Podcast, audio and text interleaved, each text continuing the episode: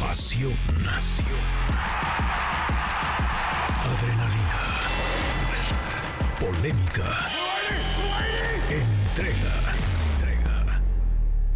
MBS Deportes con David Faitelson, Memo Schultz, André Marín y Carlos Aguilar.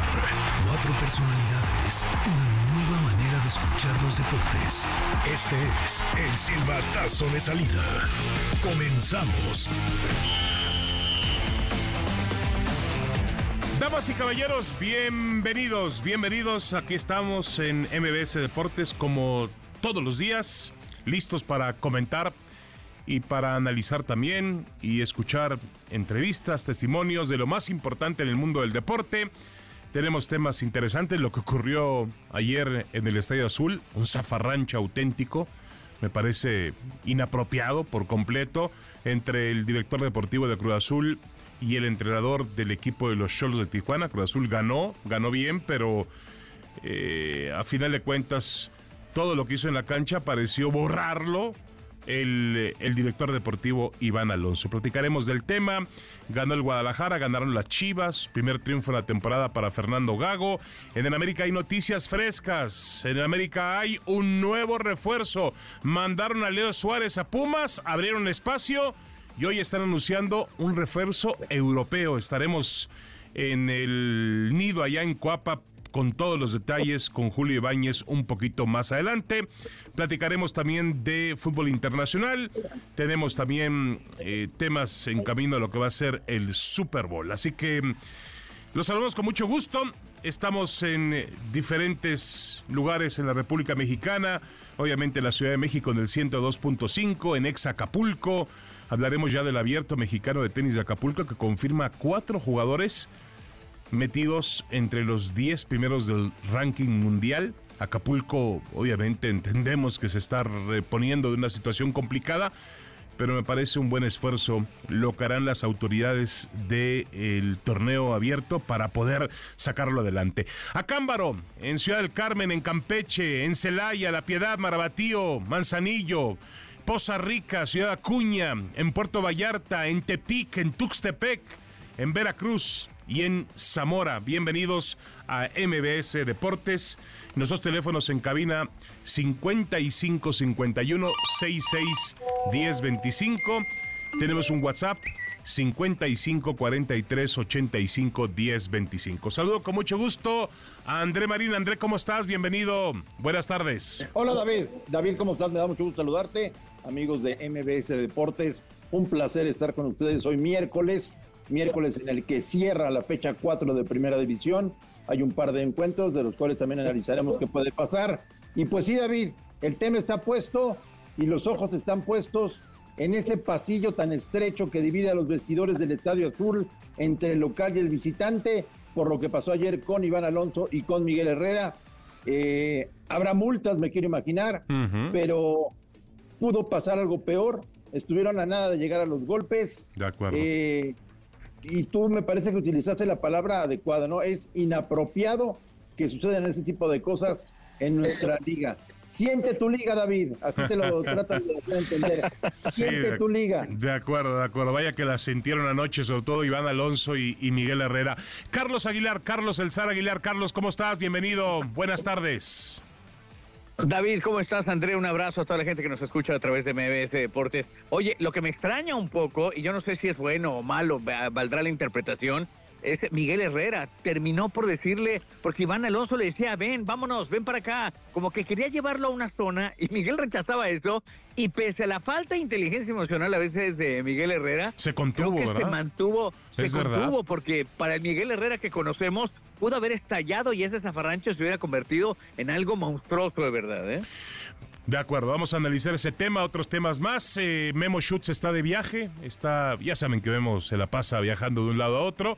Y bueno, María Cel supongo que está en Cancún, bajo el sol. Está bien, muy bien, no hay ningún problema. Aquí trabajamos el señor Marín, el señor Sal Aguilar y un servidor. Escuchemos lo que pasó, lo que ocurrió, parte de lo que ocurrió anoche en el Estadio Azul. ¿Qué te dije? Que sos una... No tenés respeto con la gente. ¿Qué te pensás que sos? No tenés respeto. ¿Pero qué te dije?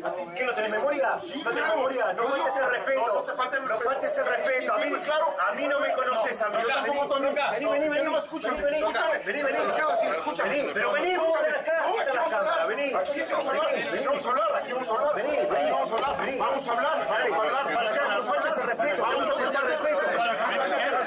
Faltaste el respeto. Hasta dije muy claro, Faltaste el respeto al entrenador y a nosotros. hasta dije muy el claro, respeto. hasta dije muy claro, Al entrenador, No, persona, al entrenador. no, la persona. Al entrenador y a mí.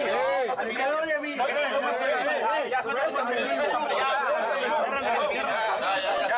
No, no te hagas el vivo tampoco. ¿Qué te pensás que sos? ¿Tú, tú qué te piensas que eres? ¿Qué piensas que eres? No, no, no, no, no voy a pelear, no voy a pelear, no voy a Ya pelear. mismo, vení a morar, vení. No No, no te estoy... no-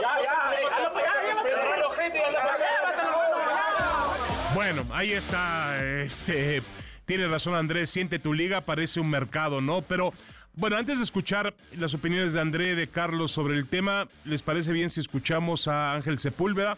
Que por cierto está haciendo goles, goles importantes con el equipo de Cruz Azul.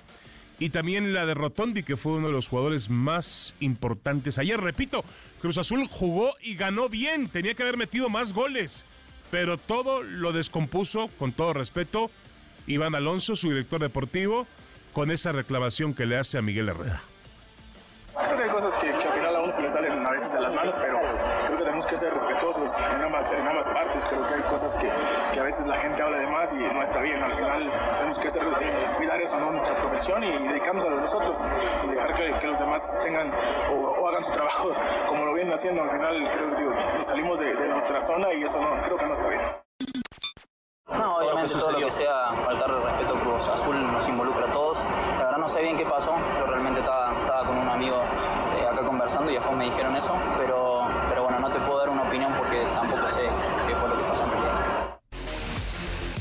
Bueno, ahí están las palabras de Sepúlveda y de Rotondi. André Marín, ¿qué opinas acerca de este tema? Obviamente le está reclamando Iván Alonso a, Miguel Herrera, pues lo que declaró, me parece que en una entrevista con el Burro Van Ranking en eh, Caliente Sports, que por cierto es una, una nueva cadena eh, perteneciente a la familia Hank, de alguna forma. Eh, y bueno, en esa cadena, ahí declaró Miguel Herrera algo que sabemos y que hemos dicho, que obviamente Iván Alonso salió bajo sospechas de corrupción del Pachuca. Eso le molestó a Iván Alonso. Sí, también, también mencionó en, en aquella charla que tuvo Miguel que era increíble lo que le habían hecho al Conejo Pérez, ¿no? Que el Conejo llevaba muchos años peleando por tener un puesto importante después de su retiro y que, y que no le había parecido justo. El, el problema de Miguel, David, es que se mete a opinar de todo. O sea, si tú le preguntas de política, de enfermería, de ciencia, de salud, de matemáticas, de todo opina Miguel Herrera. Estaba realmente ofendido Iván Alonso por lo que le dijo Miguel Herrera, pero no son las formas. El director deportivo de Cruz Azul se tiene que comportar de una manera totalmente diferente. Miguel Herrera ya sabemos cómo es, no lo estoy disculpando, solamente digo que lo que hizo Iván Alonso me parece que estuvo fuera de lugar y que tendría que haberlo resuelto de una manera totalmente diferente eh, y no enfrente de tanta gente en un lugar tan delicado en el que pudo haber pasado una golpiza monumental porque con que se hubiera levantado una mano David con eso hubiera habido golpes a diestra y siniestra por todas partes y hubiéramos estado hablando hoy de algo mucho peor de lo que ya sucedió. Sí, de acuerdo, Carlos. Además, bueno, incluso en las tomas se ve al, al dueño de los Cholos, Jorge Alberto Han, metido ahí en la situación, tratando de ser protegido por, por elementos de seguridad, pero también le tocó algún empujón, algún golpe. Muy, muy, lamentable, y yo insisto, hay maneras y conductos para hacerlo. Si Iván Alonso no está de acuerdo, además algo que dijo el Piojo Herrera, pero que lo dijo el Grupo Pachuca, ¿eh?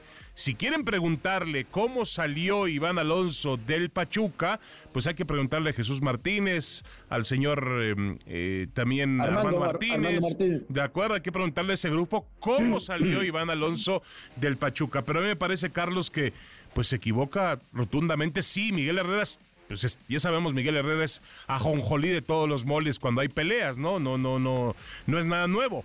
Pero el que se equivoca es Iván Alonso. Sí, sin duda, y a lo mejor orillado por las circunstancias, es decir, envalentonado, tiene dos triunfos consecutivos, el Piojo ha rescatado dos puntos en cuatro partidos, es decir, el, eh, mandarle esa presión, quitarse el Anselmi, eh, generar algo en torno a lo que está viviendo Cruz Azul, porque lo decías tú eh, al iniciar el programa, David. La verdad es que Cruz Azul debe haber ganado por cinco. ¿Cómo Sí, sí, falla sí. el Toro Fernández? Falla de una manera increíble, una transacción de 11 millones de dólares. Todo eso está en el ambiente, pero malentonado por el triunfo, como se están dando las circunstancias, un estadio que evidentemente no, no respondió al 100, estaba realmente vacío ver, ver a Cruz Azul en ese estadio, claro, a media semana. Yo creo que como que todos los factores estaban para que fuera a la izquierda el reclamo, que estalle Miguel, que se embarre, que lo haga, y sucedió otra cosa, sin duda. Yo no sé si fue una falta de respeto decirle que, eh, como, como bien lo dice André, realmente suena como un apoyo el de Miguel a- hacia el conejo, hacia el conejo, como diciendo, ¿por qué no se quedó él como director deportivo? Debían de haber respetado los años, la trayectoria. Pero también Miguel No se, mete, sé. se mete en muchos temas que no le corresponden, Conteste Ca- todo. eh, Carlos. ¿eh? No le Completamente. corresponden, de acuerdo. De acuerdo, No, ya. sin duda, pues lo hemos Sí. visto, hemos visto lo que pasó en Tigres, ¿no? Porque salió de Tigres, se metió con Guiñac y adiós, vámonos, se acabó. Sí, sí, de acuerdo, ¿no? Y, y bueno, se metió una declaración inapropiada de que ya estaban viejos, le costó, y generalmente declara de lo que le preguntes a Miguel Herrera. A mí me gusta su personalidad, eso está claro, es un entrón, es un tipo al- al- a la vieja usanza de... de, no, alter ego. no, bueno, no rehuir a ningún tema, ¿no? Mira, Miguel es un tipo que tú le marcas por teléfono, yo le marqué hace un instante, me contestó y me dijo, David, en este momento no puedo charlar con ustedes porque estoy bajo una investigación de la comisión disciplinaria. Y bueno, tú agradeces que todavía existan un personajes como él, ¿no? Pero sí me parece que, y vuelvo a lo mismo, Iván Alonso tiene que controlarse controlarse porque ya eh, es directivo de Cruz Azul. Yo creo que hoy Víctor Velázquez, el presidente de la cooperativa, pues lo va a llamar a cuenta, le va a decir, a ver, ven para acá, Iván, no me hagas este tipo de escándalos, porque si resulta golpeado el dueño de los Cholos, Jorge Alberto Hank, André, pues se vuelve un asunto monumental, ¿eh? Porque Ah, no, es un bueno. dueño de club, no, no, ¿eh? no, no, no. Sí. Sí, no, no, no te quiero contar ni lo que hubiera pasado en caso de que Jorge Alberto eh, saliera con algún golpe o algún empujón de, de esta discusión ayer. Y todo esto, David, que ha provocado que no hablemos de que Cruz Azul ligó su segunda victoria y de que cada vez juega mejor el fútbol. Y también ha borrado por completo la crisis de los Cholos de Tijuana. ¿eh? Ya es realmente preocupante Sí, sí, lo que está pasando con Cholos, que no ha ganado en el torneo, que tiene dos empates y dos derrotas, que con Miguel Herrera tampoco pueden enderezar el rumbo que, que ha dejado de ser Tijuana un equipo tan competitivo como lo era hace no mucho tiempo, que peleaba en la liguilla, que peleaba por el liderato general, y ya ni hablar de aquel, de aquel Tijuana de Antonio Mohamed que fue campeón de liga que jugó la Copa Libertadores. Eh, todo eso ha provocado lo que sucedió con, con Alonso y con Miguel ayer en los pasillos. ¿Tú de los sientes, André, que, que ya se acabó el, el tiempo para Miguel Herrera en Tijuana? ¿Sientes que... Yo, yo creo que está, está a punto de David, yo creo Sí. que está a punto de... Sí, le, le une una gran relación con Jorge Alberto Han, que eso sí es verdad, y, y obviamente, y, también hay que entender que Miguel Herrera, vamos, es uno de los mejores entrenadores mexicanos de las últimas décadas. Hay que darle el lugar que corresponde, es verdad, ha perdido el toque, ha perdido la capacidad de poner equipos en un nivel competitivo, pero sigue siendo un gran, gran entrenador. Pero bueno, dejando eso de lado eh, y veremos qué es lo que dice la comisión disciplinaria, Carlos. Ganó Chivas. Fernando Gago obtiene su primera victoria y la verdad es que a mí me ilusiona, bueno, me ilusiona todo. Me ilusiona lo que presentó Chivas el sábado con Chicharito y ahora me ilusiona más lo que veo en el campo de juego. Un equipo que, al igual que Cruz Azul, hay que reconocer que tanto Anselmi como Gago lo han logrado, por lo menos pretenden jugar a algo, muestran un estilo en el campo de juego, son equipos ofensivos, equipos que les gusta la tribuna. Habrá que ver, Carlos, cuánto le aguanta al Guadalajara ese desbalanceo que hay entre la ofensiva y la defensiva, porque def- defensivamente hablando anda muy mal. Anda mal, anda mal Chivas. Sí, sí, sí. Creo que me, me llama poderosamente la atención que sí hay un efecto chícharo. Empiezan a responder los chavos que seguramente eh, vieron crecer eh, eh, la figura de Chícharo mientras ellos estaban haciendo los, los primeros pasos en el fútbol. El gol de Pavel Pérez me pareció que fue algo muy bueno, se da con una reacción enorme del conjunto de Chivas. Y la definición de Ricardo Marín ya en la última parte cuando el partido estaba empatado justamente a dos. Creo que le da esa, esa sonoridad que el Chicharo estaba dentro del estadio. Creo que fue un buen partido de fútbol. Guamerosito también tuvo una, una enorme actuación. Al Gacelo López lo vi perdido con Toluca y me pregunté, bueno, ¿qué no se fue ahí eh, justamente Alexis Vega? ¿Qué pasó con Alexis Vega? Era el mejor marco para tener a Alexis Vega en la cancha para el conjunto de Toluca y darle ese reimpulso que necesita su carrera y meterlo justamente en una zona de protagonismo. Pero no, no, no, no funcionó el equipo de Toluca. Sí, de acuerdo. Y bueno, ya volviendo con Chivas, el gol de Marín, eh, Ricardo Marín, que, consigue un muy buen gol. Por cierto, lo habilita otro chico joven. Bueno, Marín no es tan joven, pero sí lo habilita este muchacho Armando González. Eh, le da un buen pase. Y el Guadalajara, Alvarado muy bien. El Guadalajara sigue generando buen fútbol hacia el frente y uno pensaría que cuando estén listos tanto JJ Macías como Chicharito Hernández, André va a tener más opciones Gago y va a ser un ataque muy interesante, ¿no? Y falta Brizuela también. y falta el conejo Brizuela, correcto. Claro, que puede, aportar, que puede aportar al, Guadalajara, sí. Eh, Chivas mostró una muy buena cara ayer. Sí me sorprende, David, que en un martes el estadio Akron se llene. ¿eh? Eso es de llamar la atención. Se llenó a reventar el Akron para ver a las Chivas ayer ganarle a Toluca su primer partido del campeonato. Eh, y poco a poco, ¿no? Poco a poco ahí va Fernando Gago armando un equipo interesante, corren mucho, presionan alto, están bien físicamente, es un equipo livianito, un equipo rápido, es, es un equipo interesante este del Guadalajara, que ya con Javier Hernández tendrá una cara totalmente diferente, tendrá mucho más personalidad dentro del campo de juego, y el Chicharo a esperar, ¿no? Todos deseando que, que regrese lo más pronto que se pueda para verlo ya en acción con el Guadalajara, pero sí, es muy importante el triunfo de Chivas, porque habían pasado tres jornadas, porque no se había visto bien en algunos partidos, se había visto regular. Ayer me parece que tiene una actuación redonda Guadalajara, derrotando 3 por 2 a un Toluca que tiene muy buen plantel, que se, que se reforzó otra vez de muy buena manera y que con Paiva van a estar peleando los primeros puestos de la tabla.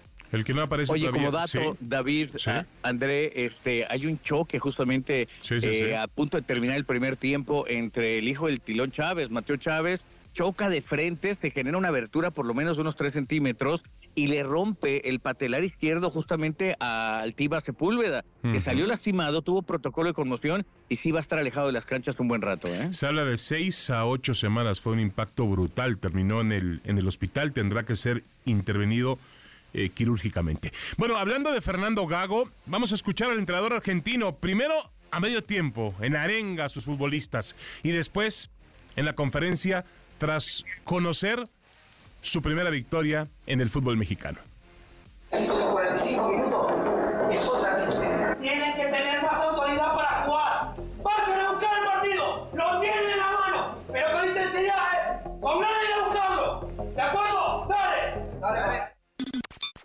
si hay que sufrir, sí, en el fútbol a veces se sufre, a veces hay situaciones. Yo creo que, pasa también por lo que dije recién, desde el lado de, lo, cómo veníamos eh, afrontando todos los partidos, de que necesitábamos una victoria y de la forma que consiguió hoy también es, importante, también saber sufrir, también por ahí cuando el rival tiene, tiene el manejo del balón, también entender situaciones de partido y creo que hoy el equipo lo hizo, lo hizo bien y eso es importante. A mí me gusta, por algo juega. Es un chico que tiene unas características que a mí en esa posición me gustan. Tiene mucha eh, exigencia en los entrenamientos, tiene mucha intensidad y si lo basamos al error se va a equivocar y se va a equivocar muchísimas veces más porque es chico y porque todos nos equivocamos alguna vez en la vida. Imagínate en un juego de fútbol que estamos buscando el error del rival. No pasa nada. Mateo es un chico que tiene una proyección muy grande. Eh, es normal en el proceso que tenga partidos buenos y partidos malos. Como todo chico, van a tener. Yo, siempre lo digo, que los inicios de los chicos son muy buenos. Son muy buenos los primeros dos meses, tres meses, seis meses. Y después tienen un bajón, que es lógico que es lógico, ¿por qué? Porque salen a comprar eh, algo y lo conocen, le piden una foto. Y todo eso cambia, cambia. Y son chicos, como vos lo dijiste recién, son chicos que tienen que crecer, que tienen que formarse, que tienen que aprender sobre el error. Nadie aprende acertándonos, porque si no, sería todo muy fácil.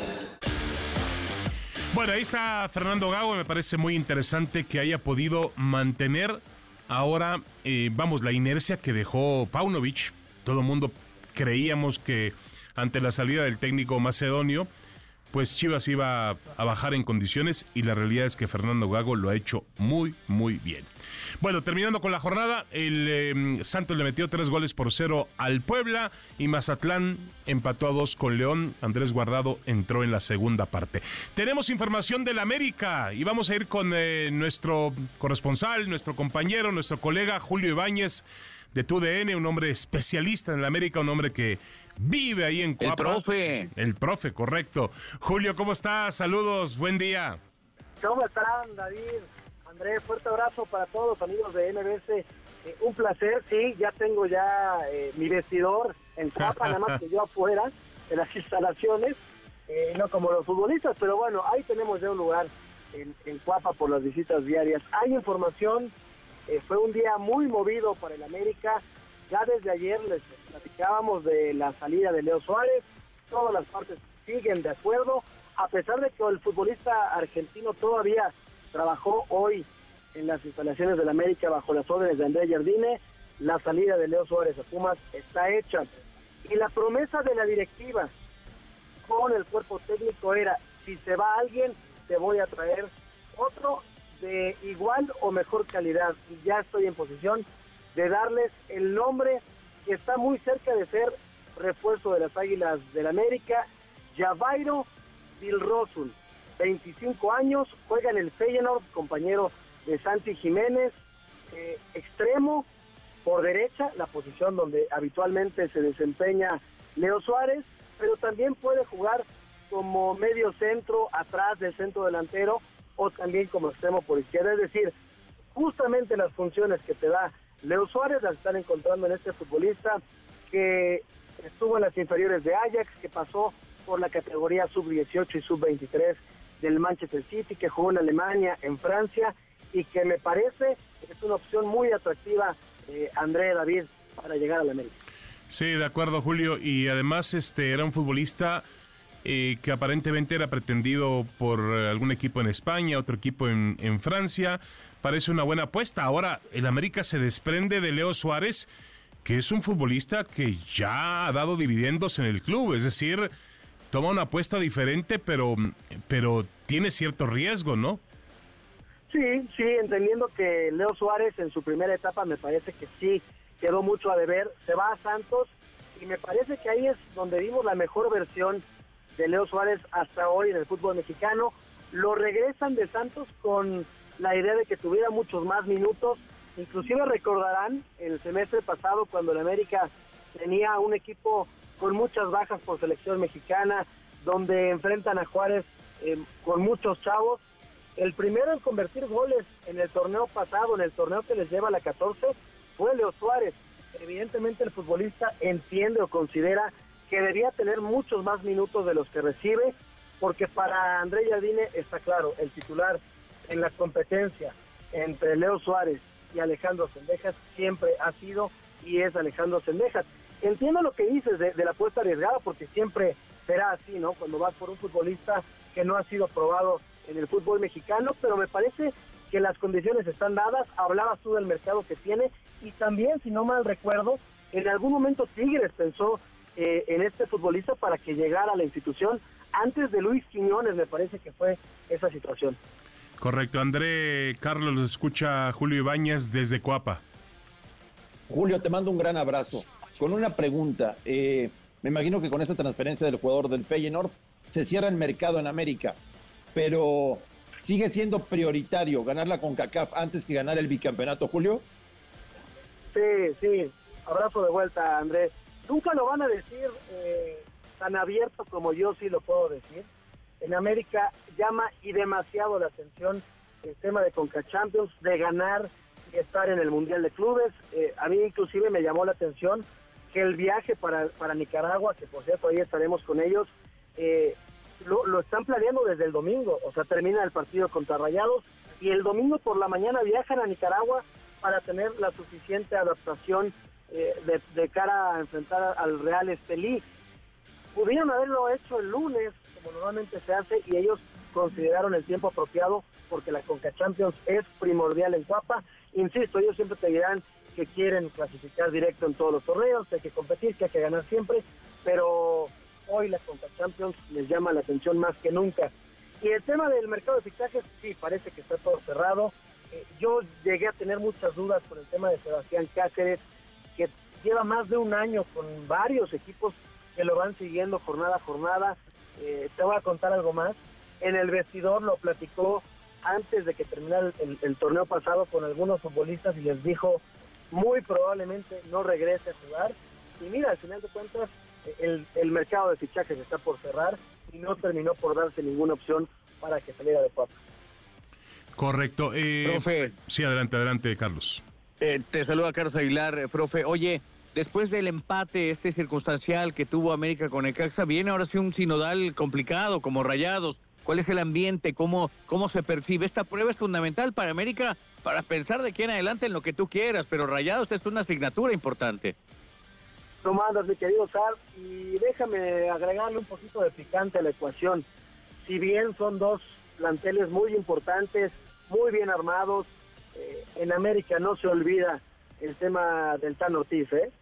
Que para unos, bueno, terminó Claro. siendo Claro. la punta de lanza, ¿no? Oye, Para Julio, pero perdón, perdón, yo no tenía esa duda. ¿Es la primera vez que regresa como entrenador del Monterrey a la cancha del Azteca o ya había regresado?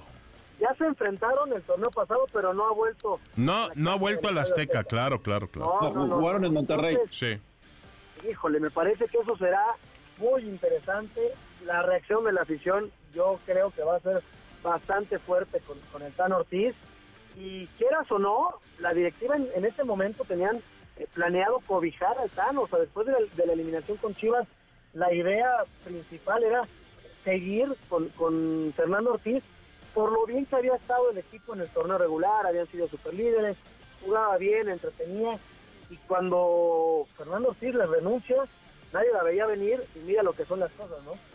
Sí, Fue esta decisión la que cambió todo en América, llegó a la ansiada 14 eh, por André Jardine y no por el Tan Ortiz. No, de acuerdo, de acuerdo. Y al final yo creo que el Tano estaba molesto porque antes de esa liguilla o antes de la semifinal contra Chivas, pues el América no le ofreció una renovación de, de contrato, ¿no? Que él ya siente y yo coincido que se merecía, aunque mucha gente opina que en el América, pues eh, las renovaciones se logran con trofeos en la mano, ¿no? Eh, eh, para finalizar, Julio, hoy estuvo el, el propietario del equipo, el señor Emilio Azcárraga, en las instalaciones de Coapa. Así es, hubo tiempo para hablar con cuerpos técnicos, varonil y femenil, eh, para conversar de cómo estaban protegiendo el tema precisamente de Leo Suárez. Le importaba mucho que le platicaran quién era el hombre que, estaban pensando para, para traerlo. Le dijeron el Jamairo Bill Rosson y entonces quedó más tranquilo con, con las especificaciones ¿no? que le fueron dando sobre lo que puede aportar en la cancha. Y lo más importante, o la visita primordial, era que hoy se presentó el equipo de amputados. Eh, es un equipo cobijado por Fundación Televisa, por la fundación de Nuestras Salas, que es la, la actividad o, o el ente de responsabilidad social del equipo Azul Crema. Pero eso sí les digo, ¿eh? cada vez que está el señor Azcárraga en Cuapa, aprovecha y se toma el tiempo para apretar las tuercas necesarias. O sea, no creas que va nada más a tomarse la foto y decir, ay, sí, ya, ya está aquí entonces el equipo de amputados. No, se tomó el tiempo para platicar con, con los cuerpos técnicos y con la directiva. Perfecto, Julio Ibáñez. Eh, muchísimas gracias por este reporte muy completo, como siempre, Julio, desde los campos del América. Desde Gracias, profe. alterno en Cuapa. Abrazo, profe. por cierto. Abrazote, señores. por cierto, el partido, parece que el partido del sábado América-Monterrey no será el último del América en el Estadio Azteca, ¿eh? Se resiste. ¿Cómo? Se resiste el América a dejar el Azteca y se resiste el remozamiento del estadio, ¿no? Eh, bueno, vamos a ver qué sucede. Pero parece que el América no deja la cancha del Estadio Azteca todavía. Y después de ver eh, las incomodidades que hay en el Estadio Azul, ¿no? Decíamos el pasillo ese pequeño y, y los zafarranchos que se, que se eh, presentaron después del Cruz Azul contra contra Cholos, pues el América se la piensa una y otra vez si debe mudarse al estadio de la Ciudad de los Deportes. Bueno, vamos a una pausa, una pausa aquí en MBS Deportes. Tenemos mucho más, hablaremos de temas que tienen que ver con el fútbol internacional. Vamos a ver qué nos eh, regala el Sara Aguilar del, del boxeo, siempre tiene. Todavía sigo esperando que me diga contra quién va a pelear el Canelo, contra quién va a pelear el Canelo en mayo, pero se ve que lo están aguantando. Ahorita te lo digo. Ah, perfecto, perfecto. Y hablaremos también de fútbol americano, de Taylor Swift, que es la noticia hoy en día, y de lo que va a cobrar Lionel Messi por un comercial de una cerveza en el Super Bowl. Increíble. Ya volvemos.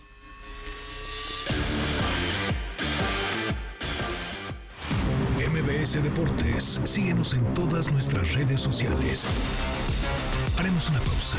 En un momento continuamos.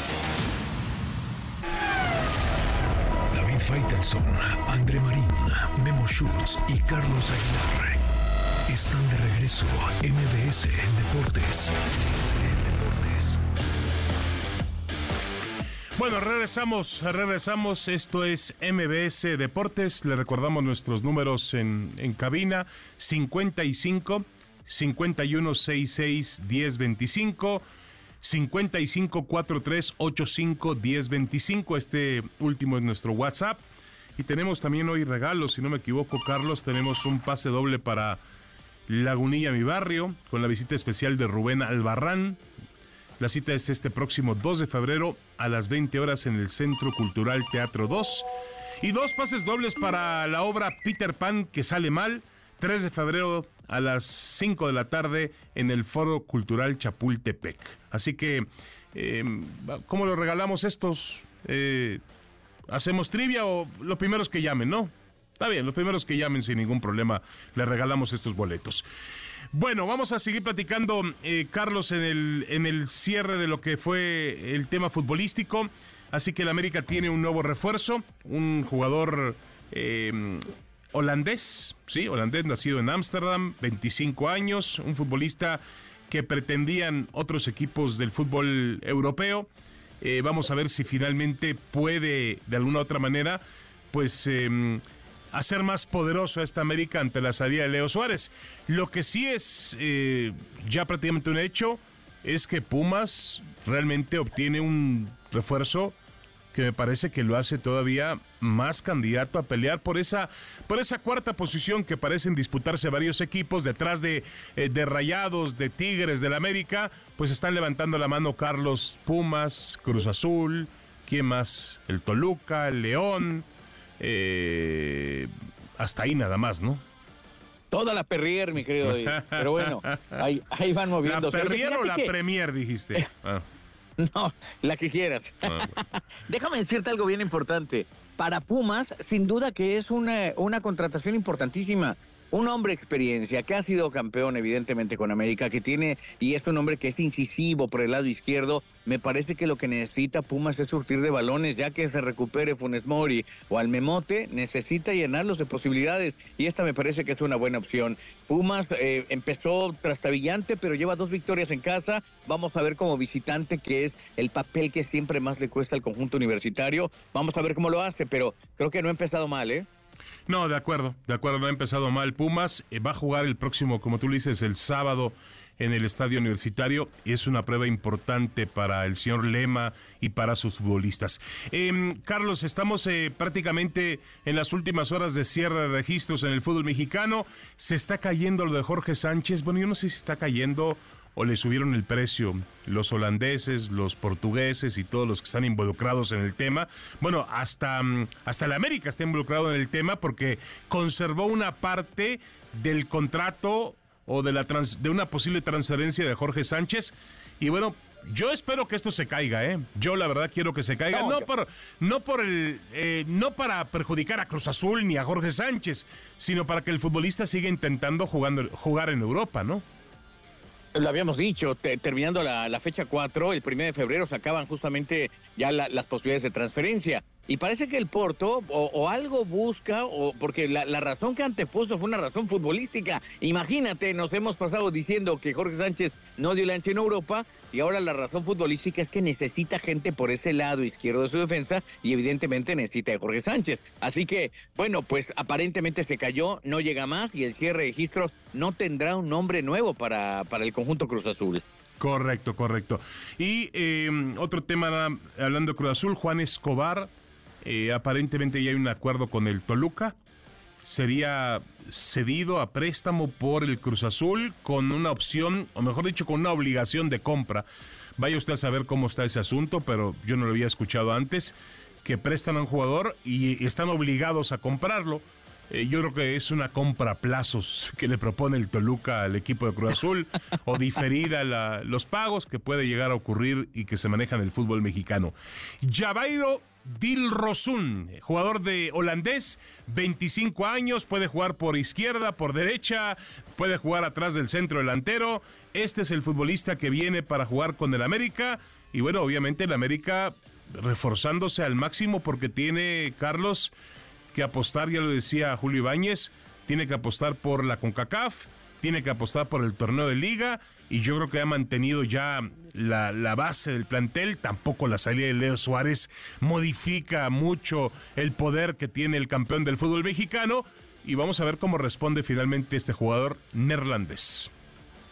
Sí, bien lo decía el profe Ibáñez, el calendario va a empezar a tener sus complicaciones para América y eso vamos a ver cómo termina resolviéndolo justamente el caso de Jardiné. A mí lo que me llama la atención y sí veo en, eh, en el América es que esto entró embalado, es decir, no sé qué tanto la tendencia de América de estar tan embalado Va, a poder llevar acorde a los jugadores importantes que se encuentran lesionados. Bueno, ayer estaba entrenando por separado Henry Martín y esa es la parte que, suena un poco, es decir, ¿qué tanto van a estar preparados para tener este trajín la, o la 15 o evidentemente ser protagonista con la Conca Champions. De acuerdo, de acuerdo. Vamos a ver, yo creo que el América va por todas, por todas las canicas, pero yo no lo veo fuera del Mundial de Clubes del próximo año. Es decir, creo que es un evento que está hecho para el América, que le atrae un proceso internacional y va a ser un Mundial de Clubes en Estados Unidos con más de 30 equipos, 32 equipos. El América no se ve fuera de ese, de ese Mundial de Clubes, al que ya está clasificado, por cierto, el León. El León está, es el único club calificado para ese campeonato mundial de clubes. Bueno, esta noche queremos. Ahí te va el calendario de febrero. David, mira, te, lo, menciono rápido. Va a Monterrey. Bueno, América recibe en el Azteca Monterrey. Después viaja para enfrentar al Real Estelí. Después enfrenta como visitante a León. Después eh, recibe justamente al equipo nicaragüense. Y después enfrenta como visitante a Pachuca. Va con los eh, Mazatlecos y después termina enfrentando el mes justamente al conjunto Cruz Azul. Es decir, no la tiene fácil. Este mes está bueno, ¿eh? No, de acuerdo, de acuerdo. Tiene mucha, mucha actividad. Vamos a ver cómo la resuelve y para eso necesita el señor Jardineo un plantel amplio, ¿no? Tener banda, tener banca, perdón, tener fondo físico. Eh, para jugar dos torneos al máximo nivel. Bueno, em, esta noche tendremos eh, a través de VIX, tendremos la transmisión del partido entre los Pumas de la universidad y los eh, Rayos del Necaxa desde el Estadio Olímpico Universitario, 9 de la noche a través de VIX. Y también lo tendremos para nuestra audiencia en Estados Unidos a través de TUDN en el cierre de esta pues jornada muy rara, ya se desfasó por completo el torneo, la semana pasada jugaron América Tigres, ahora juegan esos equipos, en fin, como suele ocurrir en el fútbol mexicano. Y hablando de temas, antes de ir a la pausa, Carlos, el tema del Fan ID Ayer hubo reportes de que en el Estadio Azul pues no se utilizó, digo, más allá de lo que sucedió en las entrañas del escenario con lo que eh, pusieron ahí Iván Alonso y Miguel Herrera, hablo del tema del control de los accesos. Si no, el, el Fan ID es algo que aparentemente ya lo iba a garantizar Miquel Arreola al frente de la Liga MX, pero la realidad es otra, no se está cumpliendo con ese cometido, ah. no sé si hay una, un tema tecnológico, un tema de logística, pero la realidad es que el Fan ID sigue siendo en muchos escenarios una idea muy vaga y hasta utópica. Y sabes qué, David, que me, parece que lo, lo hicieron en algún momento como para tratar de tapar el sol por el tema de Querétaro, ¿no? Pero no se ha cumplido a rajatabla, o sea, no estamos ni preparados eh, para el tema del Fan ID en las entradas de los estadios y no se está llevando a cabo bien, como tú dices. En el azul no te toman el Fan ID para ingresar al estadio. Carlos, ¿ibas a decir algo? Sí, sí, mira, yo, yo lo, que, lo que te digo es que esa es una utopía. No funciona, no existe. ¿Cuánto tardaron en darlo del reporte justamente apenas del incidente pasado? Y era una fanática justamente que había accesado al partido y que había salido justamente del estadio con copas de más Es decir, ¿por qué no se tuvo la identidad de manera inmediata? No Sí. sucedió, no funciona. No, no funciona totalmente y eso lamentablemente es una es una situación muy muy grave que tendría que estar muy pendiente el fútbol mexicano. Eh, se fue Diego Diego Mejía como entrenador de del equipo de Bravos de Ciudad Juárez, André, y nos quedan que tres entrenadores mexicanos que podrían de- ser de dos, esos- ¿eh? Cuidado porque sí. Exactamente, sí. O sea, Por el y- tema de Cholos, ¿no? Lo dices. Correcto, y, y Carvajal ayer fue goleado, el Puebla fue goleado por, Otro más. por el Otro Santos, más. ¿no? Tanto. Sí, re- recordando que el torneo empezó con 14 técnicos extranjeros y cuatro mexicanos. De esos cuatro mexicanos, Mejía ya dejó de ser técnico de Bravos. Miguel Herrera en problemas en Cholos. Ricardo Carvajal en problemas con Puebla. Así que nos estamos quedando sin técnicos nacionales, señor Faitelson.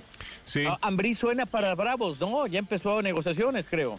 Bueno, Ambriz, pero Ambriz tiene mandado ahora al Toluca, ¿eh? Yo no Al sé Toluca. si, yo no sé si, la- si es, tiene primero que resolver esa situación para volver a dirigir, ¿eh? Como ya sabes cómo se las tiran aquí en el fútbol mexicano, ¿no?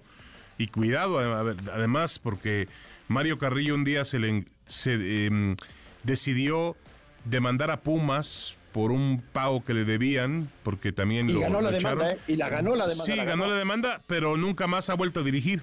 Nunca más. o sea, fantástico, pero no volvió a dirigir Mario Carrillo, que tuvo jornadas tan importantes como ser campeón con el América, ¿no? Hace ya tiempo, pero lo Correcto. fue.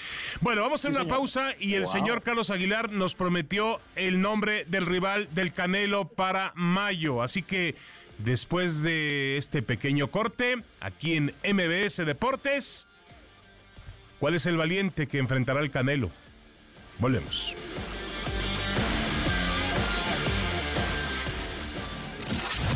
Estás escuchando MBS Deportes. En un momento continuamos.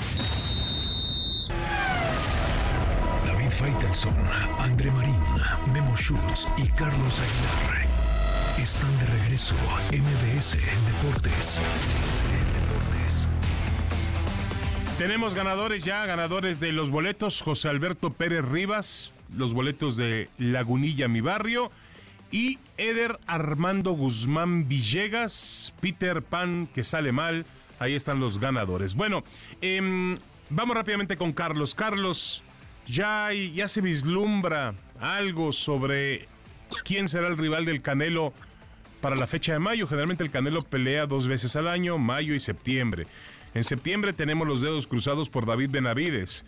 Pero ¿qué pasará en mayo? David, te tengo que decir que todo indica que será una no muy buena noticia. Se habla y se rumora que se ha firmado a Germán Charlo, el hermano, bueno, el que nació primero de los gemelos de Germán. El otro gemelo. Eh, el otro gemelo. El gemelo que nunca ha peleado tampoco en 168 libras, Mm. peleó en 166 contra el hermano de David Benavides, José Benavides, hace un par de meses. Y bueno, todo indica que será él. Eh, mi- mi- y voy a, a- a tratar de profundizar contigo, David. Parece que la decisión realmente no la toma Canelo. Es decir, Canelo, y no lo estoy disculpando, ¿eh? él tiene que ser responsable de la gente que se va a enfrentar. Pero creo que él de alguna u otra forma le cedió los derechos a PBC Boxeo, Premier Boxing Championship, que tiene al CEO que se llama Al Heyman, un hombre que se encargó de generar contratos extrapalarios para artistas de Hollywood. Y después dijo, ahora voy a invadir el mundo del boxeo. Tiene y mucho dinero, sí. Y él es el y tiene mucho dinero, es un multi, multi, multimillonario. Y es el que le pone a los rivales. Le dijo, va Yermel y el siguiente es Terence Crawford. Sí. Oye, pero pues eh, Benavides y Jaime Munguía, no, tranquilo, esto es negocio, no es boxeo. Y yo creo que es esa parte que a mí en lo personal me pesa. Es decir, eh, creo que va a tener que haber una intervención del Consejo Mundial de Boxeo. Estamos sosteniendo esta conversación a través de este rumor. No está claro, no es oficial, pero todo indica que sería Yermel y, y Ahora, con todo respeto para el pero promotor. el Consejo Mundial de Boxeo tiene que intervenir. Sí, Carlos, pero no va a intervenir el Consejo Mundial de Boxeo. Con todo respeto al Consejo Mundial de Boxeo. El Canelo está por encima del CBB, está por encima incluso de Al Heyman. Claro, Tendría claro. que tener una voz el Canelo y decir, quiero pelear con este. Ahora, eh, a ver, este, este gemelo por lo menos está un poco más cercano al peso del Canelo, ¿no? Sí, Digo, pero no es garantía, no, David. no. No. no, no, es garantía. O sea, mira, yo, yo te quisiera decir, es una buena pelea, pero, pero eh, me, me estoy me, me estoy apretando un poco la mano porque creo que Canelo es enormemente favorito y tiene No, que ser exigido al pie. O sea, tú le ves, Eh, eh, Carlos, te- tú, tú le ves más posibilidades a Jaime Munguía de competirle a, a Canelo que, que de Jermall Charlo. pero por mucho, por mucho. Veo, veo competencia Jaime Munguía. Jaime Munguía mejoró enormemente. Creo que el más beneficiado con esta decisión de Canelo es Jaime. Porque va a haber un momento en que lo tenga que enfrentar y va a estar un boxeador más maduro, más consciente, con mejores traslados arriba del cuadrilátero. Me gustó mucho este Jaime Munguía. En, en la entrevista, en conferencia de prensa, John Ryder dice, la verdad, perdonen lo que voy a decir, pero el que pega más fuerte entre Canelo y Jaime Munguía es Munguía. Me destrozó, me deshizo, me acabó. Claro, un, un John Ryder que está a punto de marcar su retiro dentro del boxeo y que no es un boxeador elite, es un boxeador bueno, a secas, pero no es un boxeador elite. Y yo creo que eso hay que tomarlo en cuenta. Creo que hoy Saúl sabe perfectamente que el negocio le da para llenar. Y es que eh, el boxeo, David, y los grandes eventos como el Super Bowl se convierte en un pretexto. Hay gente para llenar las arenas. No, y cuando sí, sí, pasa sí. eso, pues puedes ofrecer lo que sea.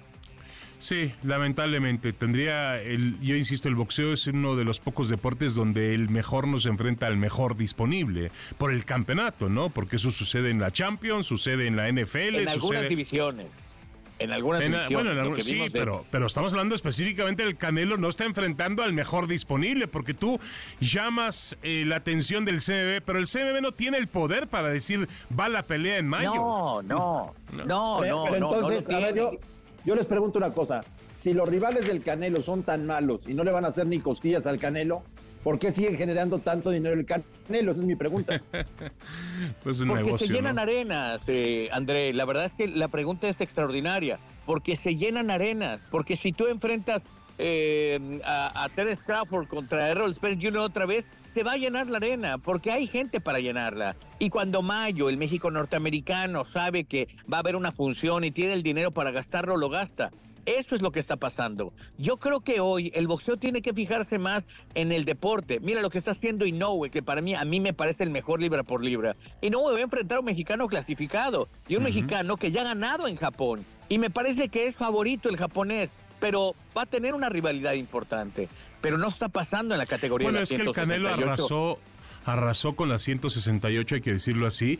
Y, y- y bueno, obviamente que- queda Benavides. Todos creemos que Benavides puede ser el rival más importante que tenga el Canelo, ¿no? Pero yo te voy a hacer una pregunta. ¿Quién es el favorito entre Benavides y Canelo? No, pero a ver, lige- pero a ver, con Charlo y con Munguía juntos no le van a ganar al Canelo. En cambio, Benavides tiene más probabilidades de ganarle al Canelo. Benavides no le gana a Canelo.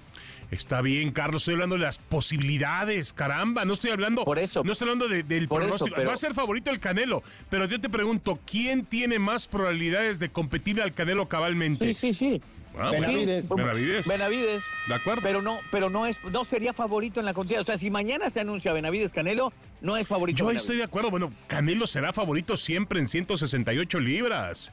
Es Y decir, lo que te quiero decir con esto. no o hay sea, rival que, eh, que sea esta- favorito sobre el Canelo. No hay. Eso es lo que. Gran, gran, gran respuesta, David. Es a donde voy. Por eso quizá él está alargando este proceso para seguir ganando dinero a sabiendas de que la arena se va a llenar, que va a ganarle a Yermel, después le va a ganar a Terence No, Crawford bueno, y entonces pues abrirá sí. la posibilidad para Jaime Así- y para, para David. Pues sí, pues así, así no se vale. Yo creo que la gente hay que darle si ya lo- realmente ya- lo, ya mejor lo viviste disponible. con Chávez, David. Ya lo viviste con Chávez. El boxeo no ha Bueno, cambiado. Bueno, pero Chávez, Chávez, Chávez realmente enfrentaba al mejor disponible. Te- obviamente peleaba, peleaba con mayor regularidad, hay que decirlo. Chávez hacía, llegaba a pelear una vez al mes, eh, cada dos meses peleaba. El Canelo pelea poco y con todo respeto pelea ante quien él quiere. Pero bueno, Carlos, antes de mm, estamos ya en la parte final, me gustaría comentar esto con ustedes. Eh, el Abierto Mexicano de Tenis de Acapulco, que es un torneo que ha ido ganando mucha relevancia. Además, Acapulco está viviendo momentos obviamente complicados desde el año pasado, pero se anuncia André Carlos a Alexander Zverev, al, al danés Holger Rune, a Taylor Fritz, el estadounidense, y a Stefanos Tsitsipas, el, el tenista griego. Son buenos tenistas, ¿eh? Claro que son buenos tenistas. El torneo de Acapulco es el mejor torneo de toda América Latina. El que mejor nivel ofrece y el que mejor bolsa económica tiene para los jugadores ATP.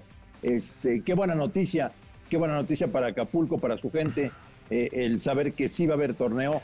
Se llegó a dudar después del huracán si habría que mover la, la sede del abierto de Acapulco, pero afortunadamente todos han puesto eh, las pilas para sacar adelante el evento y sí, siempre vienen muy buenos jugadores. Ahora, en esta ocasión, eh, Zverev y Tsitsipas me parece que serán los favoritos para llevarse el título. Correcto. Ahora, Carlos, tú conoces bien la zona. El estadio quedó muy dañado, ¿no? Tuvieron que recuperarlo y sobre todo el hotel.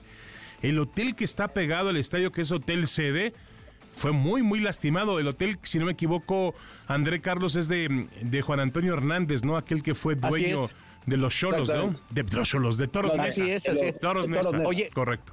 Te tengo que decir que sigamos apoyando a Acapulco. Hay un punto muy importante. El cierre de año, mucha gente vino, pues entre los departamentos que tiene, mucha gente de Ciudad de México, Puebla, Querétaro, se lanzó para acá, pero se, se hizo como un abismo al momento de terminar las vacaciones de invierno. Se generó otra vez un abismo y, y la gente necesita reconectarse y creo que el evento del Abierto Mexicano de Tenis va a ser esta reconexión. Sigamos apoyando. Hay una enorme capacidad ahora. ah, Están remozando parte de la carretera. La carretera está verdaderamente muy segura ahorita para venir a Acapulco y creo que hay una muy buena opción de vivir un gran torneo. Esto comienza ya en, en- en- en los próximos 15 días y creo que le va a ayudar esta efervescencia a mucha gente que requiere trabajo, que necesita trabajo y que necesita este impulso después del paso de Otis aquí en Acapulco. Bueno, tenemos mensajes, eh, comentarios en WhatsApp. Giovanni Servín desde Acámbaro dice buenas tardes, aquí como todos los días escuchando.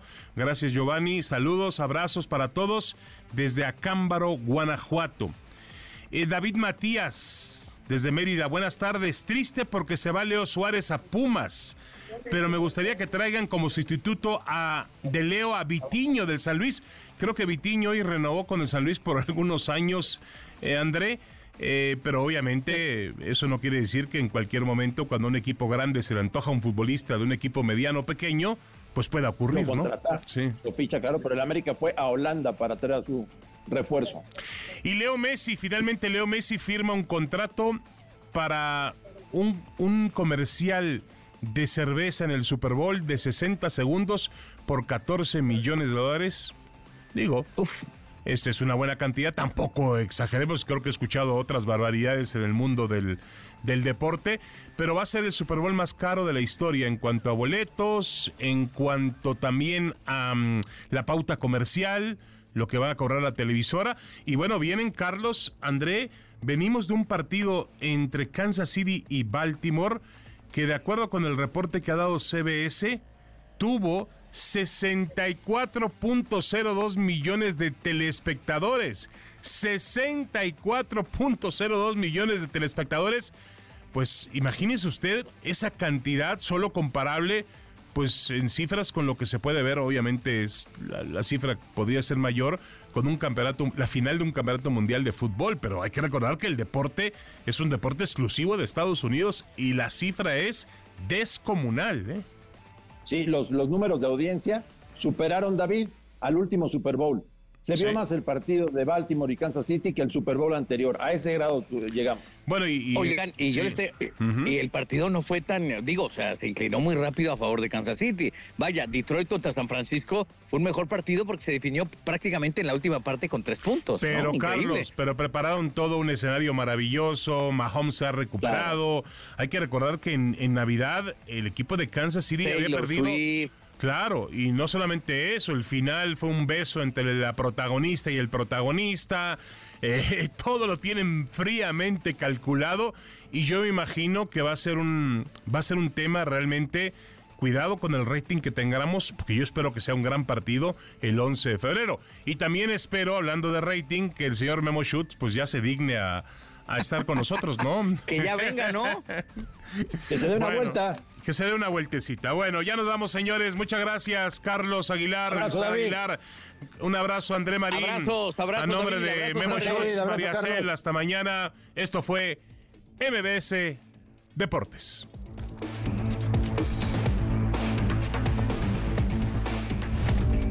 El árbitro suena el silbatazo final. Por hoy, hoy terminamos, terminamos. Te esperamos en la siguiente jugada. Síguenos en todas nuestras redes sociales. MVS Deportes.